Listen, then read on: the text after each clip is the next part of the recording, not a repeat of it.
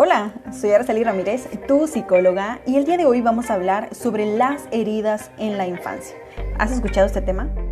Las heridas de la infancia son los patrones de comportamiento que repetimos según lo que hayamos vivido en nuestros primeros años de vida. Surgen a partir de ciertas dificultades o experiencias dolorosas por las cuales desarrollamos conductas para sobrevivir o tolerar lo que vivimos en ese momento. Sin embargo, pasa que seguimos repitiendo una y otra vez a pesar de que ya no sean necesarias y que inclusive el repetirlas nos perjudiquen a nosotros o a nuestras relaciones. Podemos ver estas heridas en distintos aspectos de nuestra vida. Quizás aparecen en nuestras relaciones, en emociones que nos es difícil controlar o en los pensamientos que tenemos sobre nosotros mismos. Es importante recordar que todos tenemos estas heridas no tenemos que haber vivido una infancia sumamente dolorosa para que estén ahí. Surgen a partir de cualquier experiencia difícil porque tuvimos padres imperfectos que en algún momento se equivocaron y porque en realidad no hay manera de salir ilesos de nuestros primeros años de vida. Si bien cada persona tiene tendencias o patrones particulares según lo que haya vivido, existen cinco heridas de la infancia principales que podemos tener en distintas formas o intensidades. El día de hoy hablaremos de estas cinco heridas principales. Herida número uno, rechazo. Se refiere a las experiencias donde sentimos que no fuimos completamente aceptados por nuestro cuidador. Esta percepción puede haberse dado a partir de una experiencia muy clara de rechazo por parte de nuestros cuidadores como también a partir de experiencias que fueron interpretadas como tal, es decir, no era la intención del cuidador hacernos sentir rechazados, pero nosotros por las circunstancias o por la necesidad que teníamos lo interpretamos de esa manera. Quizás en ese momento no pudimos entender lo que realmente estaba pasando con nuestros cuidadores. Nos puede llevar a desarrollar patrones como buscar la perfección constantemente, tratar de no equivocarnos y nunca ser criticados ser complacientes, evitar con esto desagradar a las personas para que nunca se molesten con nosotros y por último no ser auténticos en nuestras relaciones. Es decir, que en el intento de buscar agradar podemos tender a adaptarnos mucho a las personas para ser queridos. Herida número 2. Abandono. Esta se refiere a experiencias de soledad profunda Puede ser porque una de las figuras parentales físicamente no estuvo presente o porque emocionalmente estuvo ausente. Es decir, no hubo una conexión emocional profunda con el niño.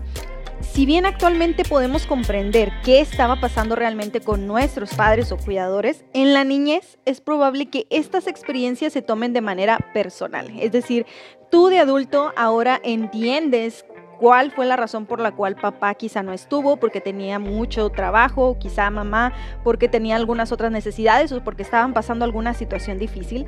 Sin embargo, cuando tú eres niño, eh, tú no puedes entender eso. Y esto nos puede llevar a desarrollar patrones de comportamiento como tener una gran necesidad de aceptación. Es decir, que podemos estar muy preocupados por la percepción que los demás tienen de nosotros, incluso más preocupados por cómo nos ven que por cómo nos sentimos en esa relación. También pudiéramos desarrollar hiperindependencia, es decir, el depender de otros puede darnos miedo, por lo que podemos preferir mantenernos a cierta distancia en nuestras relaciones por ejemplo, al cuidar a otros emocionalmente, pero evitar que ellos nos cuiden a nosotros. También podríamos desarrollar eh, cierta conducta como minimizar la importancia de las personas en nuestra vida. Puede suceder que por miedo a que nos dejen, nos encontramos fingiendo que las personas en nuestra vida no nos importan tanto, que nos da igual si están o no quieren estar. Incluso podemos tener la tendencia de salir de la relación de manera anticipada por miedo a que la otra persona nos deje. Herida número 3. Humillación. Se refiere a experiencias en las que los cuidadores tuvieron un mensaje de que éramos insuficientes, malos o que algo en nosotros era inaceptable o no merecedor de amor. Esto nos puede llevar a desarrollar patrones de comportamiento como tener dificultades con el disfrute. Es decir, que podemos sentir miedo frente a las emociones agradables. El amor, la alegría, la felicidad, la euforia. Quizás pensar que no las merecemos o que habrá una consecuencia si yo me siento tranquilo, creo que en, algún momento algo malo va a pasar, creo que si yo estoy feliz es porque en algún momento algo muy malo va a ocurrir que va a terminar con esta felicidad porque siento que no soy suficiente. Tener también baja autoestima, eh, podemos sentir que no nos merecemos cosas buenas, que no tenemos valor o que somos inferiores a los demás. También puede aparecer una tendencia narcisista obviamente como para tratar de compensar esta baja autoestima. Recordemos que las personas narcisistas en realidad son personas con baja autoestima tener dificultades con el autocuidado, es decir, que podemos no sentirnos merecedores de autocuidado. Quizá para comer bien decimos no merezco el comer bien, cuando digo que no merezco, me refiero a los, a los pensamientos, me refiero a que nosotros tenemos ciertos pensamientos antes de que si yo hice algo malo, por ejemplo, entre comillas, o, no cumplí con alguna responsabilidad, entonces eh, yo empiezo a pensar que no debería comer porque comer es disfrutar, o no debería tener relaciones sexuales porque relaciones sexuales es disfrutar, o no debería sentirme bien. Entonces tenemos este comportamiento que eh, nos dificulta el cuidar de nosotros mismos, el atender nuestro cuerpo y nuestras necesidades también en el área emocional. Herida número 4. Traición. Se refiere a experiencias en las que alguien importante en nuestra vida realiza una conducta que rompe nuestra confianza o interfiere con nuestro bienestar se da con personas con las que hay una dependencia, especialmente en el caso de los cuidadores en edades tempranas. Pero también se puede dar en la adultez en relaciones cercanas. Nos puede llevar a desarrollar patrones como la necesidad de control. Podemos tener el deseo de influir en la vida de los demás, en sus decisiones y en su conducta podemos tener también desarrollado el patrón de comportamiento de, que tenemos una percepción negativa de los demás, Quizás asumimos de manera precipitada que los demás tienen malas intenciones. Tenemos una percepción negativa y pesimista del mundo. Podemos asumir que el mundo es un lugar inseguro, complicado y que vamos a tener experiencias negativas frecuentemente. Y por último, herida número 5, injusticia.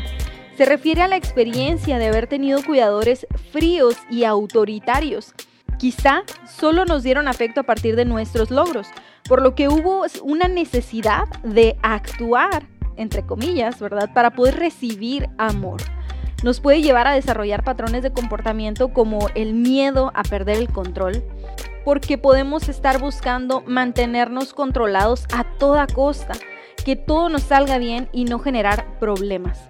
También podríamos desarrollar un patrón de comportamiento conocido como dureza, es decir, que somos muy duros o que somos muy exigentes, demasiado exigentes con nuestro cuerpo y que por esto quizás nos es muy difícil aceptar o decir que nos sentimos mal o que estamos cansados, así como eh, si tenemos dificultades emocionales es muy difícil aceptarlo o inclusive expresarlo a alguien más. Podemos querer mostrarle al mundo que todo siempre está bien. También podríamos desarrollar lo que es la búsqueda del poder y el logro.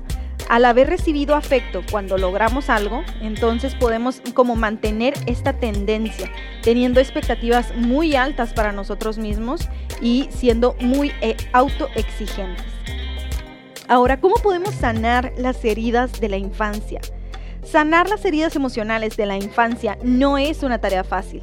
Venimos de patrones de comportamiento que hemos tenido durante años, por lo que no los vamos a cambiar de un día para otro.